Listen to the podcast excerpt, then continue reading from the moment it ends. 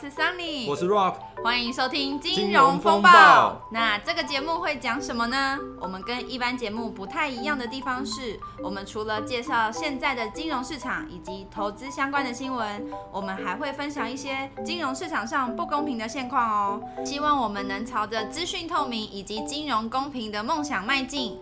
那今天要跟大家分享的新闻是，大陆银保监会宣称会持续扩大对外开放投资，也预计在两年内会修订三十四条的法规。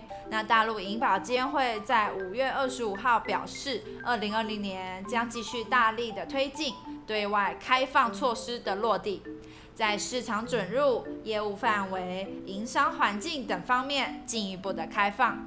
为外资银行、保险机构在大陆经营提供更多便利。根据报道呢，大陆银保监会表示支持更多符合条件的各国金融机构来大陆投资和拓展业务，对符合条件的申请加快审批，促进提升外资参与度和服务实体经济的绩效。同时，也将不断完善与开放水平相适应的监管方式与方法，牢牢守住不发生系统性风险的底线。总结来说，近年来，银保监会主动适应国际经济金融发展形势变化，进一步加快推进银行业、保险业形成更大范围、更宽领域、更深层次的保单形式布局。也就是说，会有越来越多元的产品可供消费者选择，也会促进国内银行及保险业的发展，也代表现在就是外资可以开始布局大陆市场的时机点。好，今天的新闻分享就到这边。好喽，那接下来我们就延续上周的主题。好，上个礼拜我们的节目也有提到关于诈骗投资的十个特色，不晓得大家还记得吗？如果你没有关注我们的频道，也可以回去看哦。那今天我们就想要跟大家分享一些关于投资型保单做更深入的介绍。石头石头，那我这边有一些关于投资型保单的问题想要跟你请教。好啊，那你有什么问题想要问我？石头石头，在投资型保单介绍之前，我想问你，到底保险有分几类啊？那保险呢，最主要分两类，第一类是人身险，那最主要就是保障人的保险，就是我们大家常可能听到的，像是意外险啊、寿险或是医疗险等等，都是属于人身保险。那第二类产险，最主要就是保障物品的保险，就是大家一定要保的，像是汽车、机车的责任险，或是车底险。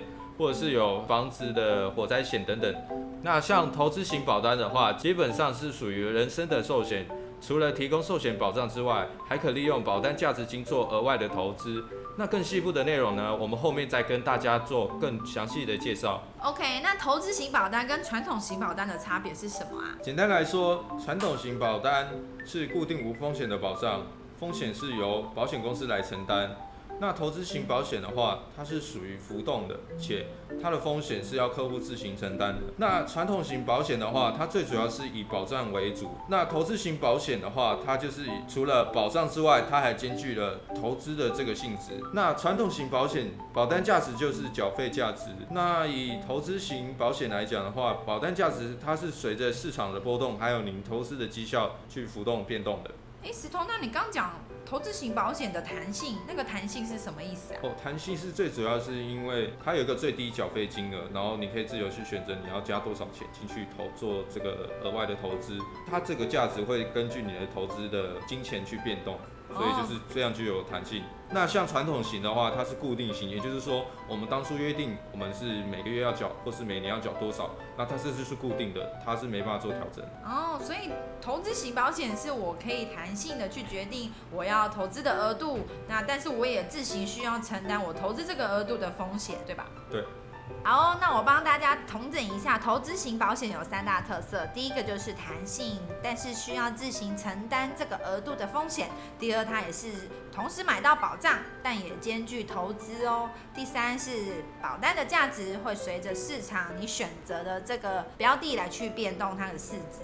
哦，那但是投资型保险，刚刚讲到第二个，就是它除了保障以外，兼具投资。但是如果我投资直接自己去买股票啊、外汇这样子的投资就好了，为什么我还要来买投资型保单啊？对啊，起初是没有这样的一个类型的保单。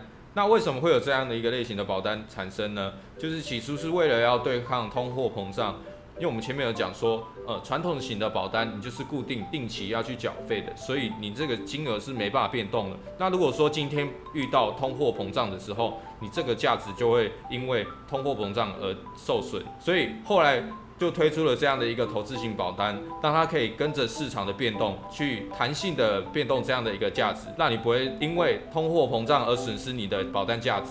哦，原来如此，所以投资型保单就是因为通货膨胀才会出现的啊。那既然这样的话，你会建议或推荐我们这样一般的投资人去买投资型保单吗？那我这边会比较建议小资族可以购买投资型保单，因为投资型保单的费用啊，通常会比一般传统型的寿险费用还要少一到两成，可以用小额的保费获得一百到两百倍的保障，而且保单价值是可以。自由的依自己的状况调整的，所以非常适合有寿险需求的小资族们。所以，那我到底该如何选择保单啊？当然还是要看个人的需求啊。保险的本质是保障，所以如果我们的需求是保障的话，那就应该要针对保障来购买保险。投资的话，就应该要针对投资标的直接去投资。但有些人可能会想说，哎，我要保障又要投资，那其实你就可以选择投资型保单，但效果就不会比纯保障的保险好，比纯投资的投资报酬好。所以我们要回归到最初的，就是我们需要去了解自己的需求是什么，然后再去做选择。